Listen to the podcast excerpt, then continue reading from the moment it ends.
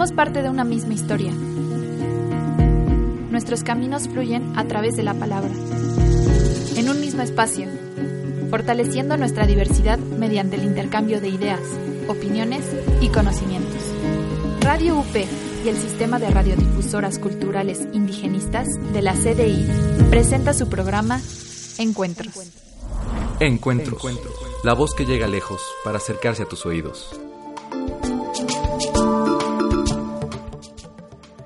¿Cómo están amigos? Muy buenas tardes. Los saluda Rubén Martínez iniciando una emisión más de este su programa Encuentros, la voz que llega lejos para acercarse a tus oídos.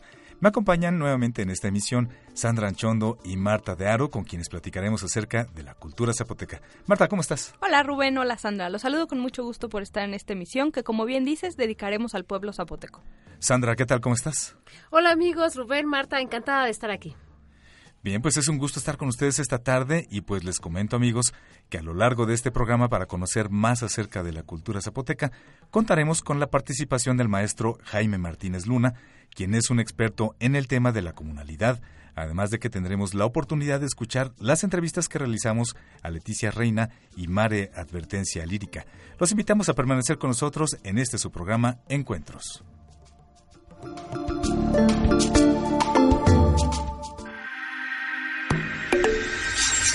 Las raíces encaminan nuestra historia. Hoy en nuestro pueblo.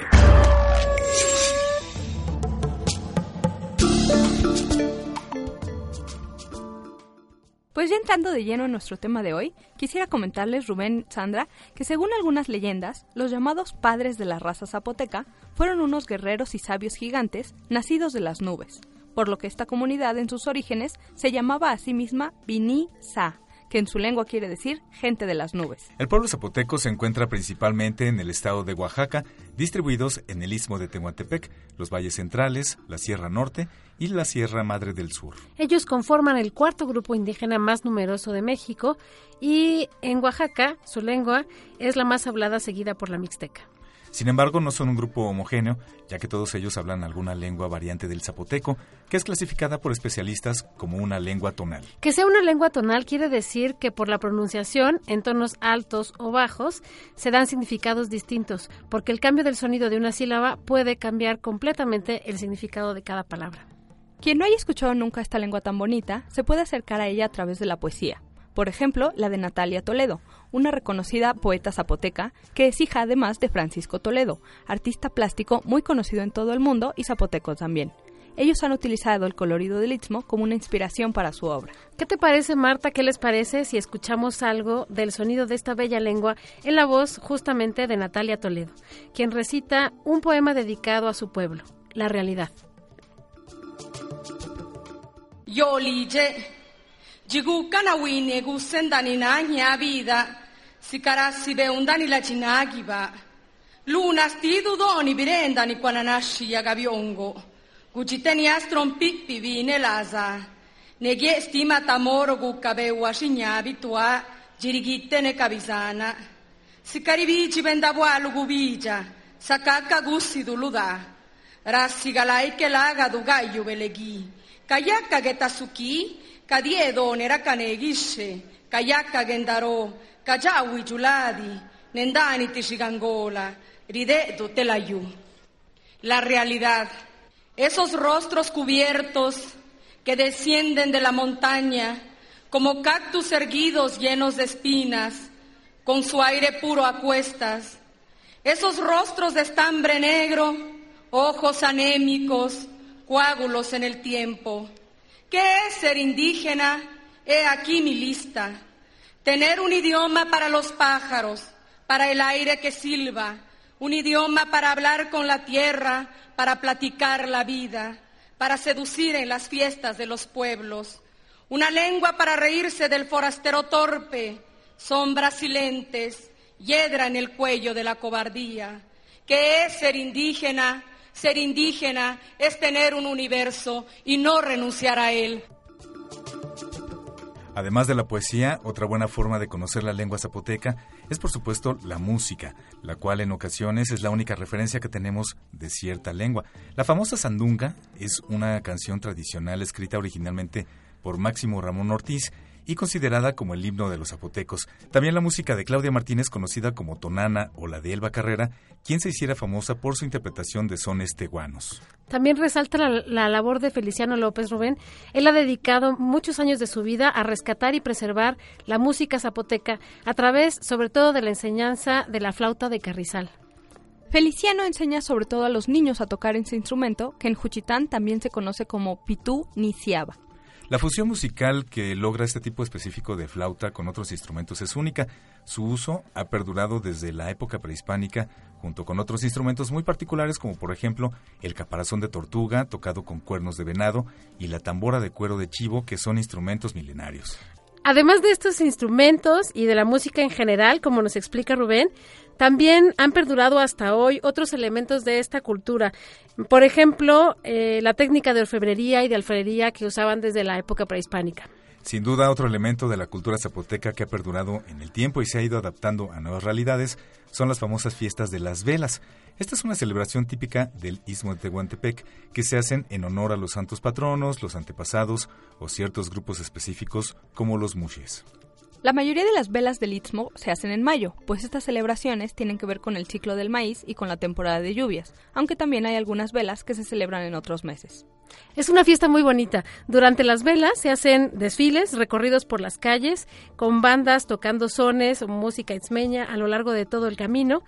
Hay carros alegóricos adornados con flores y las mujeres salen especialmente arregladas, vestidas con sus trajes de tehuana y luciendo sus joyas tradicionales, como los famosos medallones de oro. Fíjese Marta y Sandra que en Juchitán se hacen unas velas muy famosas dedicadas a San Vicente. También hay otras que se hacen en honor a ciertos oficios o lugares específicos. Las velas tienen un enorme significado cultural para el pueblo zapoteco, pues toda la comunidad participa en la organización y el desarrollo de la fiesta, además de que se juntan el trabajo común y la cooperación de todos los miembros del pueblo. Sin embargo, Rubén, la fiesta más famosa no es esa, sino la guelaguetza. La palabra guelaguetza viene del zapoteco gendaliza y tiene muchos significados podríamos comprenderla, por ejemplo, como un sentimiento de hermandad que nos hace establecer lazos de cooperación, o como una ofrenda que festeja la vida y el trabajo en común de los pueblos. También lo podemos comprender como la ayuda mutua en la comunidad que no tiene otra finalidad más que la gratitud. Así es, Marta, la Guelaguetza nació como una ofrenda a la diosa Centeotul del maíz.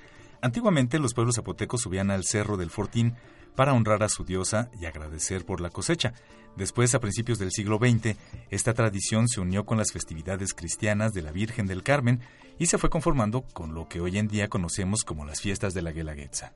Actualmente esta fiesta dura más o menos un mes y vincula varias celebraciones. Entre las más conocidas están el famoso Lunes del Cerro, en el que las delegaciones presentan impresionantes bailes tradicionales de su región, los desfiles de la calenda, con sus enormes muñecos hechos de papel maché y la representación de la leyenda de Donají. La guelaguetza, más que el espectáculo en sí, significa un modo de concebir la vida dentro de la cultura zapoteca, como una visión comunal que lleva resultados compartidos. Varios investigadores hablan de la comunalidad como un componente esencial no solo de las fiestas zapotecas, sino de su cultura, y también como un componente estructural de todo pueblo indígena, pues los indígenas tienen la voluntad de ser parte de su comunidad. Esta comunidad no está formada solo por los seres humanos, sino que también la integran la tierra, los seres del entorno, las fuerzas de la naturaleza. Tenemos que hacer un corte, amigos, pero no se vayan. Regresamos para seguir hablando de esta cultura tan apasionante. Seguimos en un instante en Encuentros, la voz que llega lejos para acercarse a tus oídos. Caminos abiertos por palabras. Encuentros. Conoce nuestros pueblos indígenas en imágenes. Síguenos en Instagram, arroba CDI-MX y disfruta las maravillosas fotografías que tenemos para ti.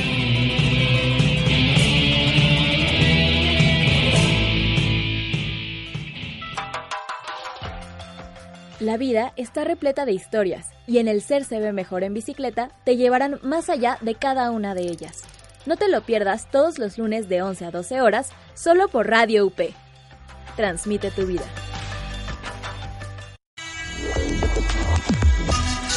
Danos me gusta en la página de Facebook, Diagonal CDIMEX, Diagonal CDIMEX. Y no te pierdas ninguno de nuestros eventos y convocatorias. Comparte la grandeza de la cultura nacional.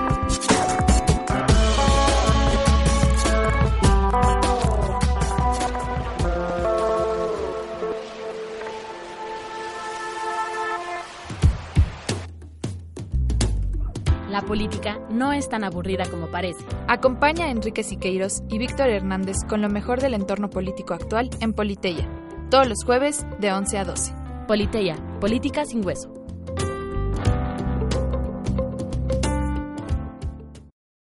Gracias por hacernos parte de tu día a día. Déjanos entrar a tu hogar a través de las emisoras del Sistema de Radiodifusoras Culturales Indigenistas.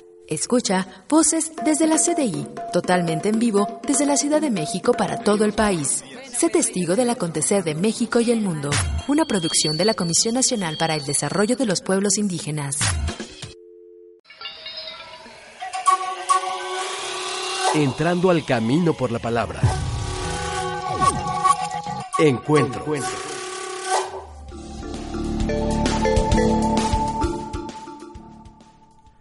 Estamos de regreso con Encuentros, la voz que llega lejos para acercarse a tus oídos, hablando de la cultura zapoteca. Antes del corte hablábamos un poco sobre el concepto de vida y trabajo común para este pueblo. Para platicar un poco más del asunto tenemos una entrevista con el maestro Jaime Martínez Luna. Él es un antropólogo, músico e investigador zapoteco muy reconocido. Ha dedicado muchos años a investigar el concepto de comunalidad entre los pueblos de Oaxaca e incluso él mismo se denomina como un comunero. También está interesado por temas de educación comunal.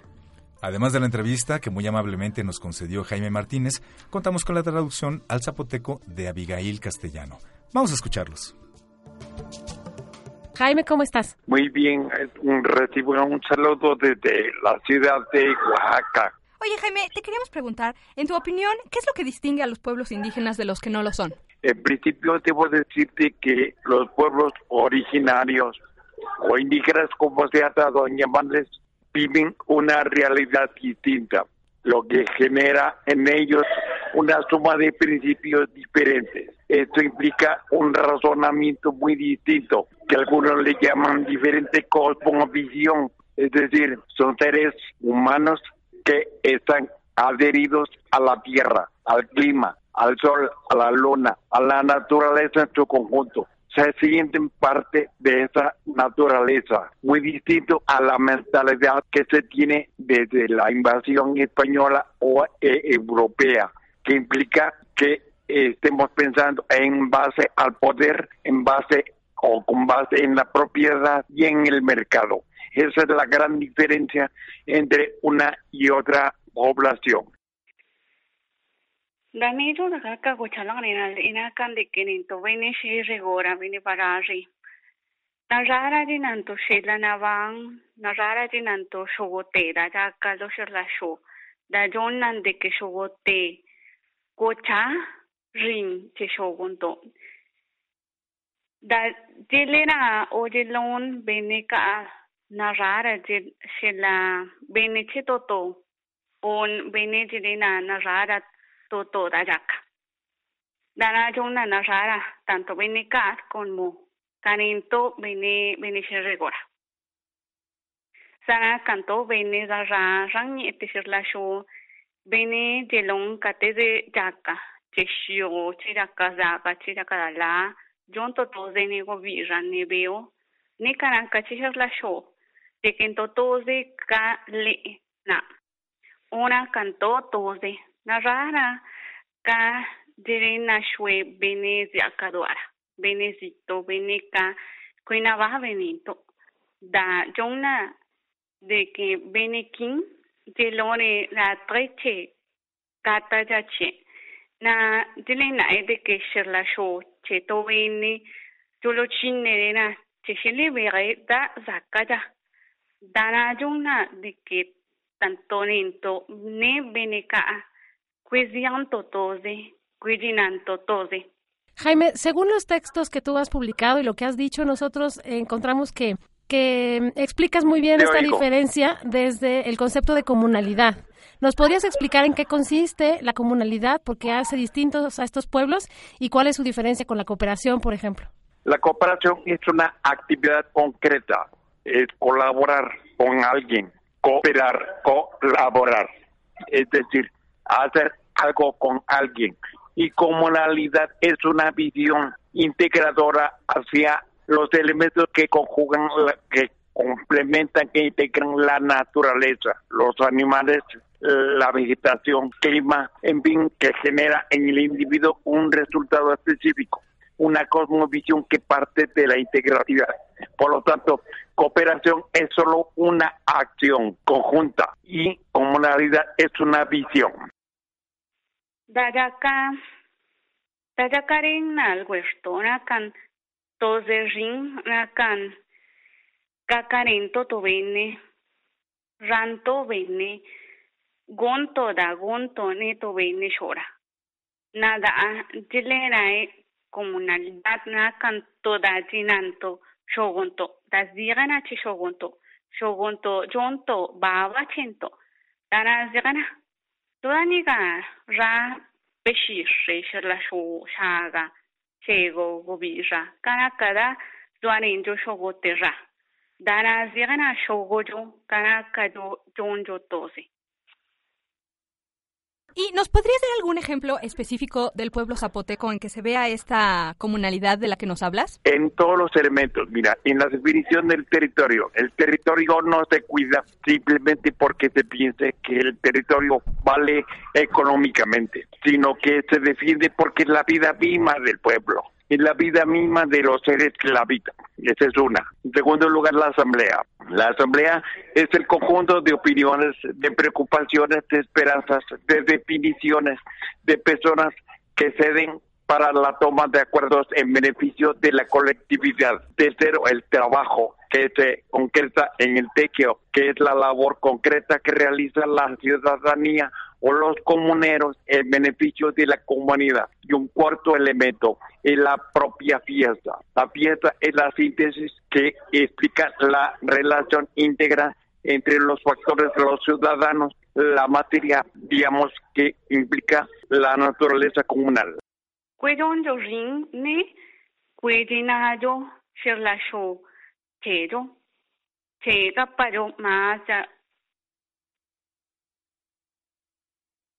Gon go rayo más ya domi o gata ya más ya domi pero dinanto jon jon cuidado ring porque na canche canacaro che shogo yo che veneza ra loren lo sher la shuniga lo sher goraki dago yo pena kan ring lave niga kanaka bene dile nai da shere da chin da na kan tebe shogo tebe ne chilenesle de que yo lo chalre ne che da chalagaka dago shone ring de da kan nere rinape da que long shogo tebe ne za rato to shere te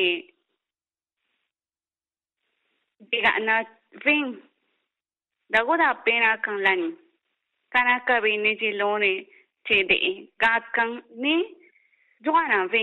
shogo tie de la kanene ate de to to la ni ombi da ka ombi na chinto to here kana ka bene sa ra lore lore here ni ga te le dope na la kanene Jaime, tú mismo te denominas comunero. ¿Qué significa ser un comunero? Un comunero, un ser, un ser que se integra, que se explica en términos integral. Es decir, un comunero no es propietario de un, una porción de terreno. Un comunero refleja la expresión síntesis de su existencia comunitaria, de su visión comunitaria. Eso es un comunero. Shere, bene, bene ra, lo shere gora, to bene, bene ring, lo shere niga, bene jacarere. Le jacarere de que caraka shere niga, chana tose. Dana zigana, este, comunero. Dana, da, bene, bene jacarere lo shere, bene jone ring lave, bene zire kanaka, chetoto, da, da jena shere, da jallagaka lo shere. Dana zigana.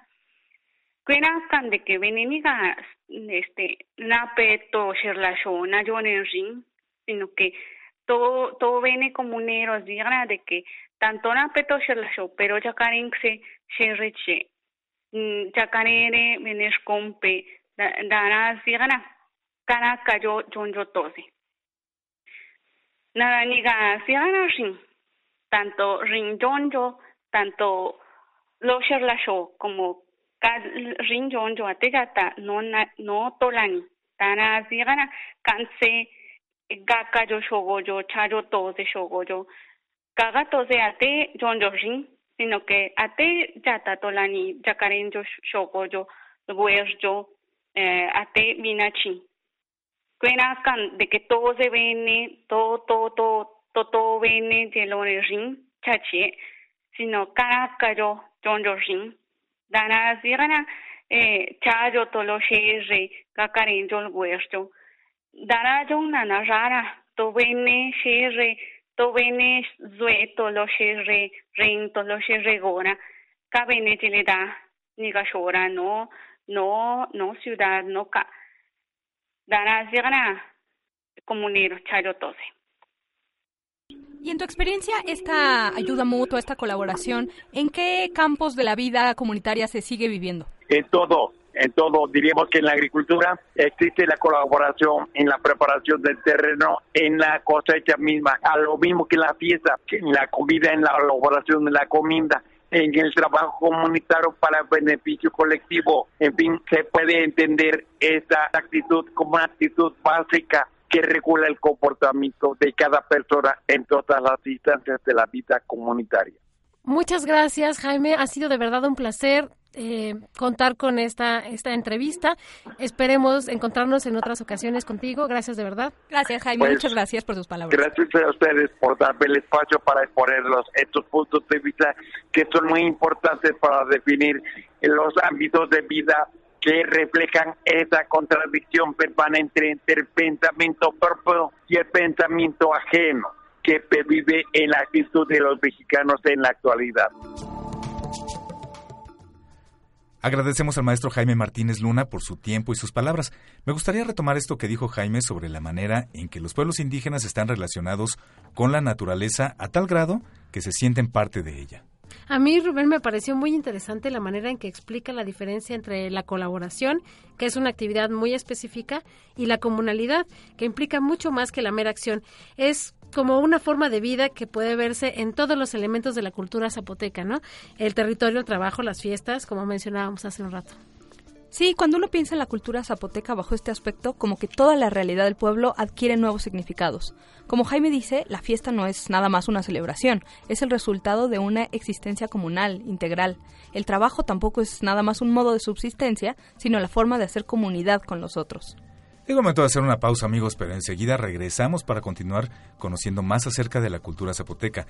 Les recuerdo que estamos en Encuentros, la voz que llega lejos para acercarse a tus oídos. No se vayan.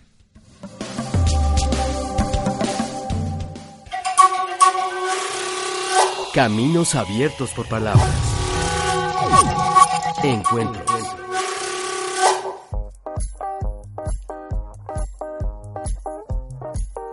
El principio fundamental de la bioética dice, no todo lo técnicamente posible es moralmente admisible.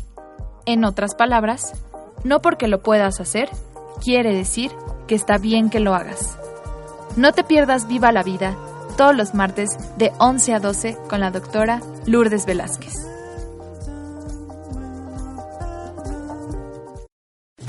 Escucha de lunes a viernes el noticiario Aquí estamos. Información clara y precisa del acontecer nacional. Aquí estamos. ¿Quieres estar al día con la tecnología y el mundo geek? Escucha a Hugo Coronado y Valentín Mastache en Marcador Digital todos los martes a las 7 de la noche, solo por Radio UP. Transmite tu vida. Danos me gusta en la página de Facebook. Diagonal CDIMEX. Diagonal CDIMEX. Y no te pierdas ninguno de nuestros eventos y convocatorias.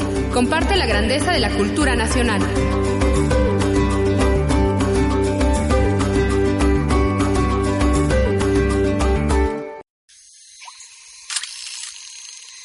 No te pierdas, todos los miércoles a las 11 de la mañana, Imagen Líquida, el espacio de diálogo que lleva la fotografía a tus oídos, con Oscar Colorado y Ulises Castellanos.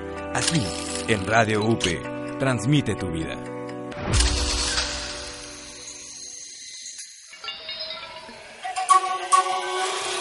Entrando al camino por la palabra.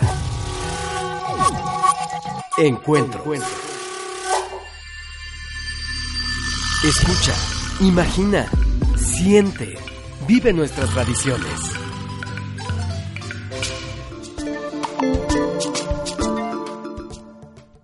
Gracias por seguir con nosotros en Encuentros de la Voz que llega lejos para acercarse a tus oídos.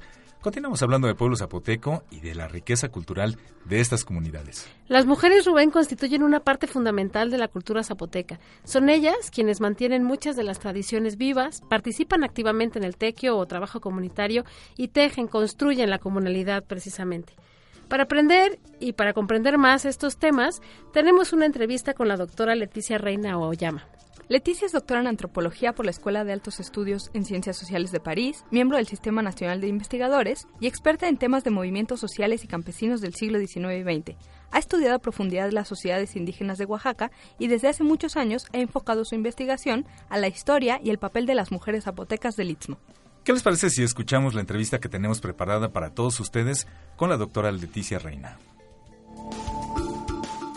Hola Leticia, ¿cómo estás? Buenos días, muy bien, muchas gracias por la invitación a participar con usted. Gracias a ti por la entrevista. Oye, te queremos preguntar, en tu opinión y en tu experiencia, ¿qué diferencia a las mujeres del Istmo de Tehuantepec, a las mujeres zapotecas del Istmo, de otras mujeres indígenas? Mira, eh, lo singular de las mujeres zapotecas del Istmo es que son mujeres con un carácter muy fuerte, con un orgullo inmenso de ser zapotecas, son portadoras, bueno, portadoras de la cultura, todas las mujeres son las que transmiten, sobre todo se transmite por vía materna. Pero aquí lo interesante es que ellas han elaborado a lo largo de su historia una cultura muy compleja y otro aspecto muy importante es que ellas tienen en sus manos la economía familiar. Entonces también esto les da a ellas un papel importante en la sociedad y que se expresa en sus fiestas, en su vestimenta, sobre todo algo que llamó mucho la atención eh, en los viajeros del siglo XIX era su forma de caminar, su forma de comportamiento, su forma de relacionarse con los hombres de una manera muy suelta, que a veces incluso las llegaban a calificar de, de pero en medio del asunto, el aspecto central es que ellas son productos de una inserción en la economía de la región desde épocas muy tempranas. Entonces, para ello, bueno, pues un poco me gustaría eh, hablar de su historia, como esto es algo que haya surgido así de pronto, sino es algo que se fue gestando también porque el grupo, no solo ellas, eh, sino eh, en su relación con el hombre, si si hiciéramos un análisis de género en donde incluyamos a los dos, este grupo es así, es un grupo fuerte, es un grupo dinámico, mucho orgullo de su cultura, pero entonces, algunos de los elementos que podríamos destacar como aquellos que permitieron conformar este pueblo tan dinámico fue que desde un principio esa zona del istmo se conformó por el asentamiento de un grupo de zapotecos que emigraron desde el centro hasta el istmo. Entonces, ¿qué tenemos? Es un pueblo de migrantes que se asientan, pero es un tiene una particularidad muy importante. Es un grupo de guerreros los que llegan. No es un grupo eh, como todos los que emigraron y fueron fundando los diferentes pueblos y las diferentes culturas de Mesoamérica, sino en particular este era un grupo de puros guerreros que llegan y se sientan en el istmo. Entonces, cuando viene toda la colonización por parte de los aztecas, ellos rechazan a los aztecas eh, y no les permiten la entrada. Entonces, ya tenemos un primer elemento muy importante. Ellos no fueron dominados por los aztecas. Entonces no tienen una cultura de sometimiento. Y otro elemento muy importante es que esas tierras lejanas no fueron de mucho interés para los conquistadores españoles. Al final de cuentas eran pueblos libres, bastante libres. Entonces no fueron conquistados por los españoles, no fueron conquistados y dominados por los aztecas, no fueron por los españoles. Y ya en el siglo XIX resultaba que era un grupo pues muy aguerrido y entonces los gobernadores de Oaxaca siempre cuando había alguna intervención, cuando hubo la intervención francesa, cuando primero la norteamericana y después la francesa, decían traigan a los zapotecos que están en el istmo porque son muy aguerridos, son muy fuertes y son muy buenos para el combate. Entonces se llevaban en leva a estos indígenas campesinos del istmo. Por lo tanto, las mujeres que quedaron solas se tuvieron que enfrentar a la vida cotidiana para resolver los problemas de mantener y, eh, y sostener a sus hijos. Entonces, desde épocas muy tempranas, desde mediados del siglo XIX, se incorporaron como fuerza de trabajo que sale a buscar el pan de sus hijos porque claro, las mujeres siempre han trabajado, en toda sociedad, en todo momento, pues han trabajado porque atienden las labores domésticas o las labores del huerto o ayudan al esposo en, en la milpa. Pero estas mujeres, al quedar desbalanceadas los núcleos familiares, es decir, sin el hombre como cabeza de familia, ellas tuvieron que adoptar ese papel, entonces se fueron haciendo más fuertes. Había un desbalance demográfico y había muchas más mujeres que hombres. Y esos hombres ingleses y después norteamericanos, llegaron ingleses, franceses, porque había mucho interés de todos estos países, de Francia, Inglaterra y Estados Unidos, por construir una vía transísmica, llegaban ingenieros, llegaban agrónomos, muchos profesionistas, y bueno, eh, mucha gente que venía acompañándolos y que se querían quedar en el istmo pero que percataron que una forma de entrar a la sociedad zapoteca era casándose con las mujeres zapotecas, mm. porque además eh, las tierras se transmiten por vía materna. Es una sociedad, ¿recuerdas la Malinche? Sí, claro. Bueno, ella era originaria de unos pueblos de Veracruz, hacia, digamos, el istmo, hacia el norte de Coatzacoalcos. Ahí toda esa zona, el poder lo tienen las mujeres, bueno, por el poder, entre comillas, porque la tierra se transmite por vía materna. Pero lo interesante fue que los hijos, tanto ellas, bueno, los, sobre todo los hijos, entonces en vez de adoptar la cultura del padre, era tan fuerte la presencia de la mujer, en, no solo en la casa como en cualquier sociedad, sino además en el comercio, como poseedoras de bienes, que entonces lo que transmitieron fue esa fortaleza y esa interés por mantener su propia cultura. Pero otro elemento muy interesante que se destaca es que incorporaron estos elementos culturales que traían los europeos y después los norteamericanos, pero lo transformaron y lo subsumieron en su propia cultura. Por ejemplo, veamos algo muy concreto, que es el vestido. El vestido, en vez de haberse empezado las mujeres de la élite, en vez de empezarse a vestir como mujeres europeas, como sucede en otras culturas, lo que fue Nueva España o de México ahora, la élite en vez de eh, querer parecer europea, empezarse a vestir como europeas y hablar español y lucir el apellido extranjero, no, esos elementos empezaron a incorporarlos en su vestimenta y empezaron a enriquecer ese vestido. Si te das cuenta, este vestido de la peruana tiene terciopelo, tiene encajes que traían de Holanda, tiene los bordados que venían de la nao de, China.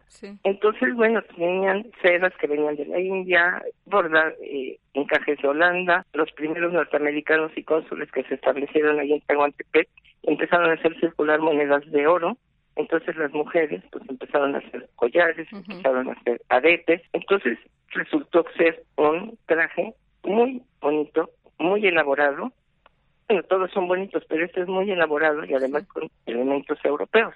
Leticia, perdón, ¿podríamos decir que lo que ocurrió en el siglo XIX fue un proceso inverso al que vivieron prácticamente todos los otros pueblos indígenas? Bueno, es que aquí fue muy diferente. Por supuesto que tuvieron que hablar, aprender el español por la necesidad de, del intercambio con una sociedad que iba creciendo. Pero lo interesante es, digamos, estos elementos de orgullo.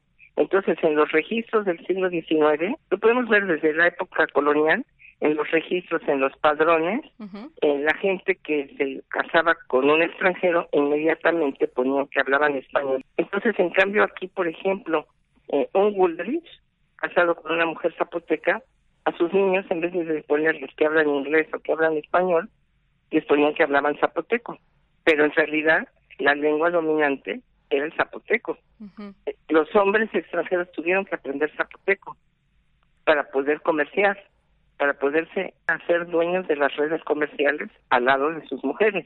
Cuando yo hablo de una sociedad compleja es que en, en Juchitán y en Tehuantepec, en los registros del siglo XIX, tú encuentras en el padrón, en el padrón, por supuesto, hay muchos jornaleros, hay lo que era la élite, que son los propietarios dueños de tierras, pero hay un gran porcentaje, tenían un frente, entonces hay escritores, hay abogados, y sobre todo otro elemento que hablábamos sobre todo de las mujeres, y ahorita habría que destacarlo, es que el 33% de las mujeres para el periodo del porfiriato aparecen como mujeres económicamente activas. En aquella época se le llamaba población útil, población útil, que hoy en, la traducción sería población económicamente activa. Es un porcentaje muy alto de mujeres que están registradas como cantineras, como eh, lavanderas, muchas tortilleras porque tenían, había que hacer muchas tortillas para todo el personal que estaba construyendo el ferrocarril de Tehuantepec,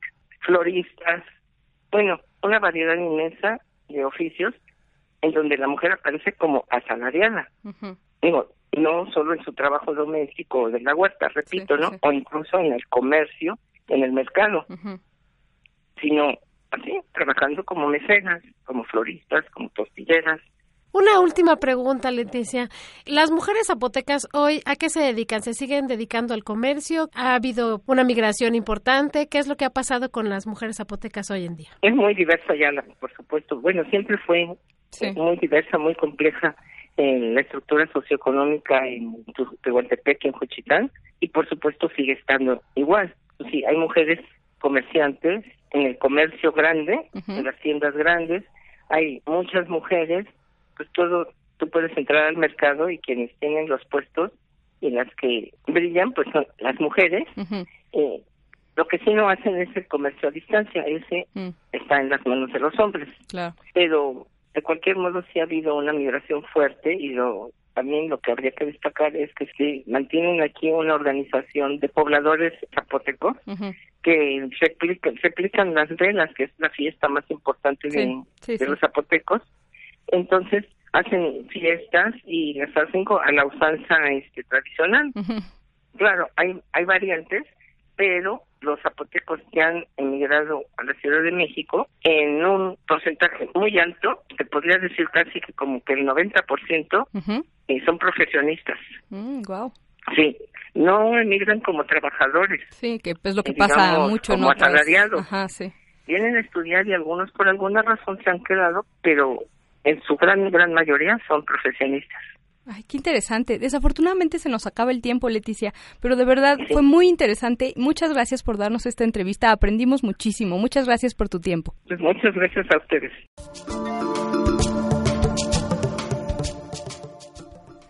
Muchas gracias a Leticia por esta interesante entrevista. Llama mucho la atención la manera en que la historia misma del pueblo zapoteco ha llevado a las mujeres a adoptar papeles predominantes en la sociedad, ya que los hombres constantemente eran llamados a la guerra y eran ellas quienes conducían a las familias. De lo que escuchamos, Rubén, yo resaltaría que las mujeres zapotecas han sido económicamente activas desde hace mucho tiempo, porque pues todas las mujeres en general son las encargadas de transmitir la lengua y la cultura a sus hijos, pero ellas además han estado activas económicamente, ¿no? Todo esto explica de alguna manera este orgullo zapoteca del que hablaba Leticia, el hecho de ser mujeres fuertes, encargadas de sus propias tierras, orgullosas de ser quienes son. También es interesante, Marta, el significado cultural del traje de Tehuana, como nos explicó Leticia, porque se ha constituido en un símbolo de orgullo étnico, de orgullo cultural, que asumió elementos europeos, pero sin dejar de ser propiamente zapoteco. Sin duda, la cultura zapoteca y en especial sus mujeres son un tema muy rico y profundo. Seguiremos hablando de ellas después del corte. No se vayan. Seguimos con encuentros. La voz que llega lejos para acercarse a tus oídos.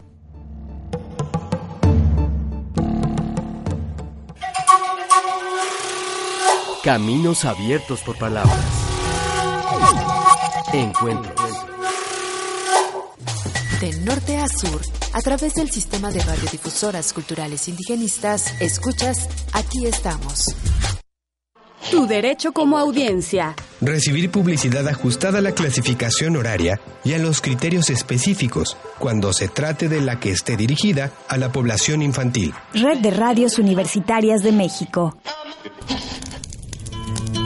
En 140 caracteres conoce lo más destacado de los pueblos indígenas de México. Síguenos en el Twitter de la CDI como arroba CDI-MX y vive día con día la riqueza de nuestra diversidad cultural. Diagnóstico Económico, el programa que presenta los temas relevantes de economía nacional e internacional. Presentado por Gabriel Pérez del Peral todos los viernes de 11 a 12, solo por Radio UP. Transmite tu vida.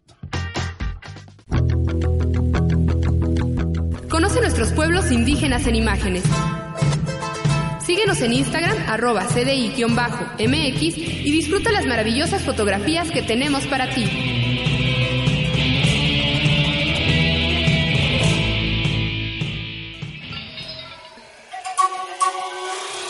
Entrando al camino por la palabra. Encuentro. Abre tus sentidos. Celebraciones, cantos, bailes y más.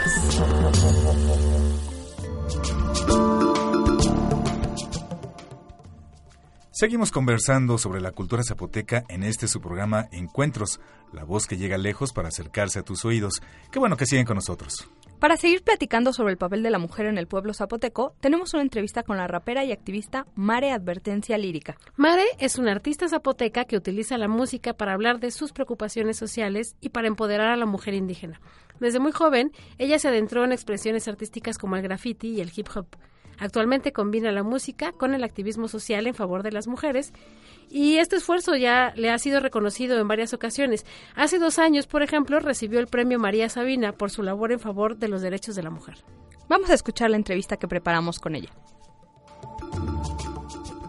¿Cómo estás, María? Buenas tardes. Bien, bien, gracias. Qué bueno. Oye, pues en primer lugar, muchísimas gracias por dejarnos tener este contacto contigo y pues hablar un poquito de tu carrera. Eres una mujer muy joven, tienes 30 años. ¿Cómo es que entraste en contacto con el rap? Yo creo fueron casualidades de la vida, en realidad. La zona donde crecí había mucho graffiti y bueno, cuando empezó como a ver todo el auge de las expos de graffiti, los concursos, empezó también a llegar la música, el rap específicamente y así que como yo lo conocí, como por, por casualidades, digamos, una cosa me llevó a la otra. ¿Y qué era lo que escuchabas de rap? Pues de los grupos que yo empecé a escuchar, que eran como los que me llamaron la atención, fueron grupos mexicanos, específicamente Caballeros del Plan G y Vieja Guardia, que son como de los grupos también que tienen mayor trayectoria aquí en México. Fueron los que conocí, que tuve el acceso a su música y que también tuve la oportunidad después de conocer en persona y colaborar con algunos proyectos. ¿Tú ya tenías contacto con la música cuando los escuchas y te enamoras y te convences de que quieres hacer rap, de que quieres hacer música? ¿Tú ya estabas en contacto con la música, ya tocabas algún instrumento o ya componías? No, me gustaba la poesía más bien, era como lo más cercano, sin embargo, me gustó como el, la herramienta para poder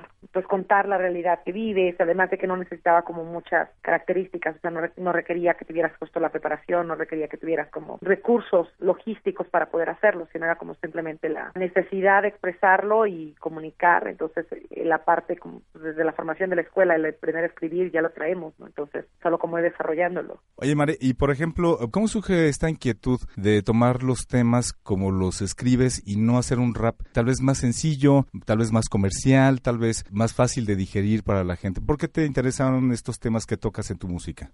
Yo creo que para mí ha sido un proceso también de haber crecido justo en el sur de México, en Oaxaca, con un contexto social bastante complicado, que además como ser también creo que parte de esa generación justo que se educó dentro de la escuela pública con el movimiento magisterial, que además por mi historia particular, bueno, mi historia familiar, la migración de la comunidad a la ciudad, varios factores que influyeron que yo no encajara, digamos, dentro del estereotipo, dentro del establecimiento de lo que era ser una adolescente, me hizo también como buscar otro tipo de herramientas, o sea, así también como el rap en ese entonces no era nada popular, era como algo nuevo y para mí era como pues tomarlo, pero además también escribir pues desde otros temas, ¿no? desde otras perspectivas y creo que además se volvió después en un momento en que no se trataba solo de mí, ¿no? sino como a otras personas les hacía sentido que habláramos de estos temas, les hacía como el eco también sobre lo que estaban trabajando y eso se volvía también como una responsabilidad mayor al tomar el micrófono y hablar, ya no era solo como yo, sino ya el tomar una responsabilidad por otras personas. Para quien no está familiarizado con tu música, cuéntanos cuáles, además de los que ya nos platicaste, cuáles son los temas que te preocupan y que expresas en tus letras. Bueno, yo marco ahora que son como los temas incómodos, justo los que puedan provocar una reacción en la audiencia. Y bueno, dentro de eso, pues los más marcados, justo como desde mi identidad, viene pues el hecho de, de la migración, de la identidad eh, construida a partir de la globalización y de la resistencia de los pueblos originarios ante la globalización. La idea también como de la construcción del empoderamiento de la mujer, de la visibilización de toda la violencia sistemática que existe en torno a estos grupos vulnerables, como el ser mujer, el ser indígena, el ser joven, el, el hablar de la libre elección sobre nuestras vidas, sobre nuestros cuerpos. Para mí esos temas que no son comunes de hablar son los que me gustan más hablar, porque provocan algo, ¿no? Entonces, cuando la gente los escucha, siempre hay como una reacción y creo que justo esto puede dar pie a integrar un diálogo, a integrar otra crítica diferente, a, a generar nuevas ideas y qué es lo que se requiere, ¿no? Como buscar el diálogo y el romper con lo que ya está establecido. Entiendo que eres una mujer zapoteca. En tu comunidad estos temas persisten, por lo que entiendo entonces. Bueno, sí, yo soy una mujer zapoteca, pero yo vivo ya en la capital de Oaxaca. En realidad, o sea, el, el proceso de migración también que ha tenido la familia fue el eh, que nosotros ya naciéramos en la ciudad. Sin embargo, bueno, también Oaxaca tiene una presencia de pueblos originarios sumamente fuerte. Hasta dentro de la misma ciudad hay una multiculturalidad y una interculturalidad que se puede ver. ¿no? Mucha gente de muchas comunidades que todavía preserva sus raíces. Sin embargo, creo que también como desde la violencia que vivimos, pues mucha gente vive racismo, es racista en sus prácticas. También hay una violencia muy fuerte hacia lo que, hacia la libre elección de nuestras vidas, del territorio. Todo eso sigue presente y creo que es tanto en el campo como en la ciudad. Solo que muchas veces dentro de las ciudades hay como manera de taparnos los ojos, ¿no? O sea, como volteamos a otro lado, como tenemos más al acceso distractores, muchas veces es más fácil el fingir que no pasa nada, ¿no? Pero en realidad las problemáticas de violencia desde las prácticas cotidianas, sociales, existen en el campo como existen en la ciudad. Hemos leído acerca de tu labor pues a favor de los derechos de la mujer. ¿Nos puedes contar algo más acerca de esto y de qué manera está conjuntado con lo que tú haces musicalmente? El hecho de hacer música para mí es como ya una herramienta de transformación porque creo que algo que se nos ha quitado como seres humanos es el derecho a crear. Eh, nos han preparado solo como para ser parte de una línea de ensamblaje dentro de un sistema capitalista, pero no se nos ha educado para poder crear nosotras nuestras ideas, plasmarlas. Entonces ya desde el solo hecho de mostrar que se puede hacer, creo que ya desde ahí es como donde empieza el camino, ¿no? Sin embargo, también para mí ha sido una responsabilidad mayor de decir, bueno, yo puedo en un país de cultura devaluada dedicarme a la música y afortunadamente en los últimos años he podido vivir y algunas veces sobrevivir solo de la música, pero también me, ayuda a que tengo más tiempo libre como para poder generar otras cosas. Entonces me gusta mucho cómo estar trabajando desde la base del conocimiento y estar generando pues talleres, estar generando encuentros, estar haciendo conversatorios, estar haciendo festivales que promuevan la cultura y justo trabajar como con estos grupos vulnerables, ¿no? Trabajar con jóvenes, el trabajar con mujeres, el trabajar en zonas rurales o el en zonas de alta marginalidad dentro de las ciudades. Para mí es necesario porque justo son lugares donde no tenemos acceso a la cultura, donde además también hay realidades que no se están hablando y donde es necesario también el empezar a construir otros imaginarios y creo que el arte es una herramienta sumamente poderosa para poder transformar ya el pensamiento y después de ahí pasar como a, a empezar a construir ya desde la acción. ¿Tú estás convencida de 100% de que la música puede ayudar a concientizar a las mujeres para defender sus derechos? Yo creo que no solo la música, el arte en sí mismo, porque el arte abarca desde otra sensibilidad, el hecho de que nos vuelve a humanizar, el poder crear, el poder eh, disfrutar, simplemente el sentido del ocio dentro de este sistema que ya nos marca como todo a prisa, todo en tiempos, todo controlado, el poder tener un tiempo para escuchar música, para pintar, para crear algo, ya te transforma la realidad, porque está rompiendo con un sistema que te obliga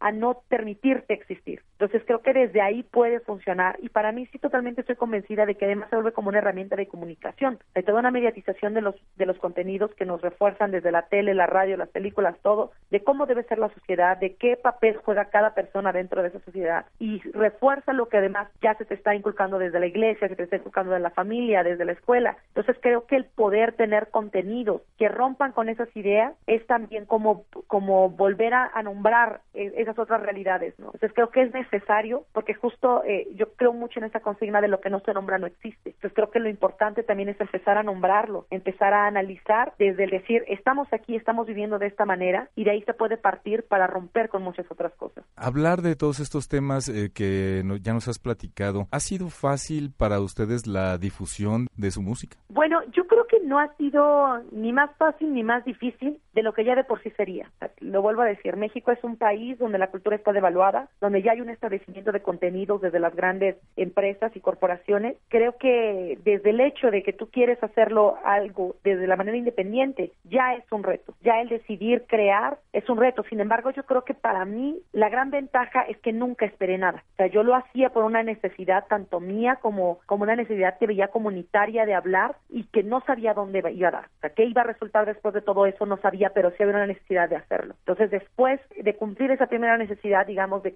de explorar y de crear, viene también la recepción de la gente. O sea, mucha gente que no había escuchado estos contenidos en otros artistas, también ahora apoya, porque justo está viendo una necesidad de hablar de estos temas, ¿no? Entonces, yo afortunadamente he podido construir, no solo como desde Mala Advertencia Lírica, sino como la gente alrededor, que se ve reflejada, que le gusta escuchar, que promueve porque ve la necesidad también de hablar de estos temas, ¿no? Entonces, creo que obviamente hay una censura mediática y ha existido siempre, pero también hay una necesidad de, construir desde lo que las posibilidades que tenemos y desde lo que queremos hablar. Yo creo que agarrando esa necesidad es que podemos realmente como aferrarnos a seguir dentro de esta cultura, a seguir creando y que afortunadamente pues el aunque tenemos todo en contra también hay mucha gente que está apoyando y mucha gente que está convencida que también se requiere este hacer este tipo de arte. Mare, eh, platícanos por favor cuáles son tus planes a futuro tanto musicalmente como en tu labor de activismo social. ¿Qué es lo que tienes planeado? Bueno, dentro de la música, ahora tengo varios proyectos, uno de ellos como el más importante quizás es que ya voy a empezar a trabajar con una banda, entonces el próximo disco ya estamos empezando a trabajarlo, ya con otra sonoridad, como seguir avanzando también en el proceso colectivo, empezar a unir más gente a, a este proyecto y el experimentar sobre la sonoridad, sobre el contenido, sobre lo que podemos crear a partir de la música. Y también algunas colaboraciones con otros artistas, con otros artistas, hay como pendientes también algunos proyectos de hacer giras como por pues por la frontera de México, Estados Unidos, justo también en el contexto ahora como todo lo que está pasando del cierre de fronteras y también el poder llevar el último disco siempre viva al sur, eso es algo que tengo pendiente todavía, que no sé si lo logré concretar este año, pero que por lo menos también tengo presente que quiero hacerlo, ¿no? Como llevar la música a otros territorios y particularmente de Latinoamérica. Y ya como en el sentido, no lo llamaría tanto así como de activismo social, sino como en el sentido más comunitario, en el sentido de, de educación popular. Hay varios proyectos también con los que estoy colaborando. La Escuela para la Libertad de las Mujeres es uno de ellos, una escuela de formación lesbofeminista, donde trabajamos con mujeres para que puedan crear su música, para que puedan sentirse capaces de hablar, de tomar su voz y de contar su historia. Aparte de eso, también tenemos algunos proyectos, un encuentro que todavía no puedo faltar mucha información hasta que logremos concretar todo, pero que es más como el poder seguir construyendo redes desde el hip hop y desde diferentes territorios. Y aparte también un proyecto con mujeres, que es una caravana cultural que estamos pensando también ya en próximas fechas, bueno, para mayo, y que pretendemos también como llevar el arte a otras comunidades y el ir buscando y generando en diferentes redes. María, platícame un poquito cómo es el acto de ustedes en vivo. ¿Nada más es la banda o tienen algunos otros elementos que hagan una especie de performance o algún elemento extra que se dé en el escenario? No, pues en realidad como el ejercicio tal cual así del, de un show es el yo como dentro del micrófono, eh, tengo alguna una persona que me ayuda con segundas y el DJ. Digamos que ese es el equipo. Ahora estamos tratando de llevar ya músicos en vivo y trabajar esto, pero en realidad para mí la herramienta primera es la comunicación a través de la palabra. Yo creo que ha, habido artistas que han encontrado justo en el performance otra herramienta para poder como reafirmar el contenido. Sin embargo, yo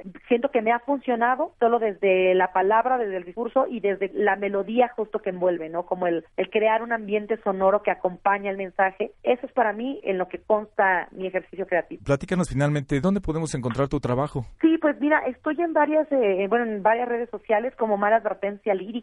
Lírica es con K y sin tilde. Y también hay una página que ahora estamos terminando de actualizar que se llama maladvertencialírica.com, donde también ya están los discos a descarga libre. Eh, dentro del canal de YouTube, de SoundCloud, eh, del fanpage de Facebook, ya están como en las redes, entonces ahí podemos mantener contacto y publico también como los eventos, la música nueva, incluso a veces hasta recomendaciones de, de otros artistas que veo, que conozco, información también que para mí es relevante, trato como de compartirla desde todas las redes. Mare, pues te agradezco muchísimo de verdad esta entrevista. De nada, gracias a ustedes por el espacio y bueno, estamos en comunicación. Claro que sí, que estés muy bien. Hasta luego. Agradecemos muchísimo a Mare Advertencia Lírica por esta entrevista. Nosotros vamos a continuar en Encuentros, la voz que llega lejos para acercarse a tus oídos.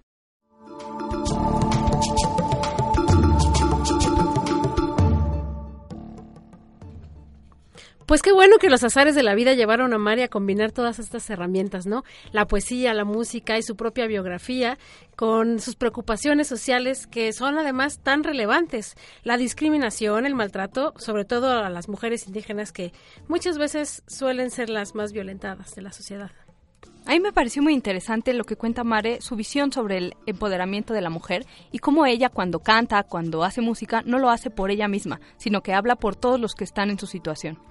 Es realmente muy interesante todos los temas sobre los que ella habla, que ella misma está indicando en la entrevista que son temas que generan ámpula, que son, son temas que dan de qué hablar y que además mueven a las conciencias, ¿no? mueven a los demás a seguir la conversación y además también la otra parte que es a lo mejor un poco más eh, suave, que es en donde marca que bueno pues el arte es un elemento transformador. Exacto, a mí eso me gusta mucho, como dice que salirse de lo habitual para darse el tiempo de crear, hacer arte, ya es en sí mismo pues un, un, hecho transformador, ¿no? Eso me gustó. Sí, esta idea de que la música es ya una forma de cambiar la realidad, como ella dice, construir nuevos pensamientos, nuevos imaginarios, y es claramente lo que hace con su música. Pues así es, eh, Marta, Sandra, eh, una entrevista muy interesante con una mujer que tiene muchas propuestas, que tiene mucho de qué hablar y no se está eh, pues limitando para decirlo.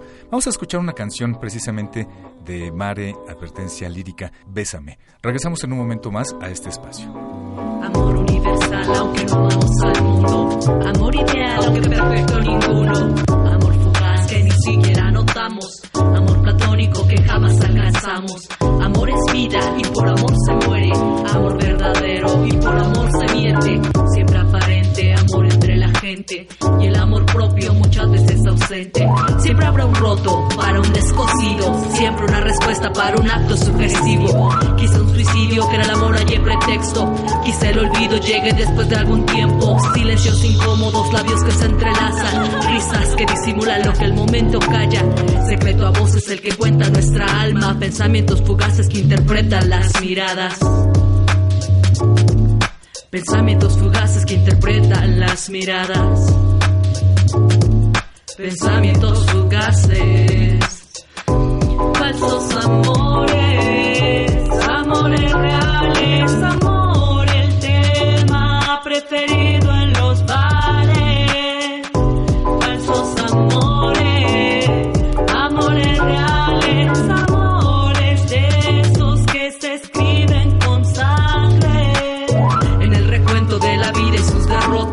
Inspiración, en la obsesión y en tantas cosas. Cuánto tenemos, cuánto nos sobra. Cuántas veces a causa del amor somos idiotas.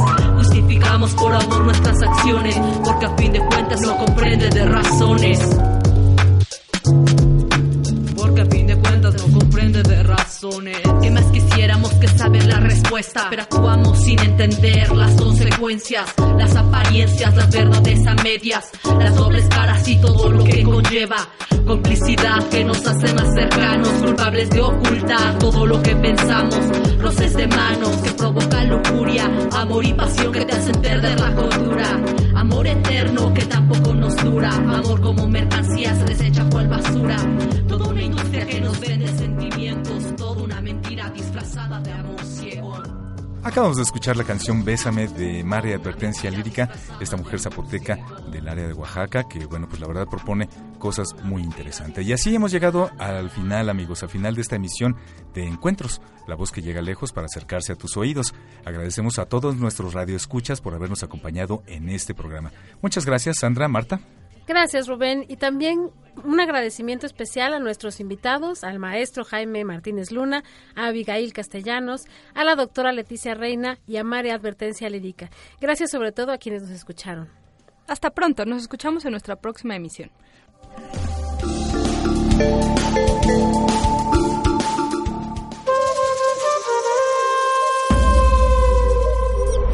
Somos parte de una misma historia. Nuestros caminos fluyen a través de la palabra. En un mismo espacio, fortaleciendo nuestra diversidad mediante el intercambio de ideas, opiniones y conocimientos. Radio UP y el Sistema de Radiodifusoras Culturales Indigenistas de la CDI presentó su programa, Encuentros. Encuentros. La voz que llega lejos para acercarse a tus oídos.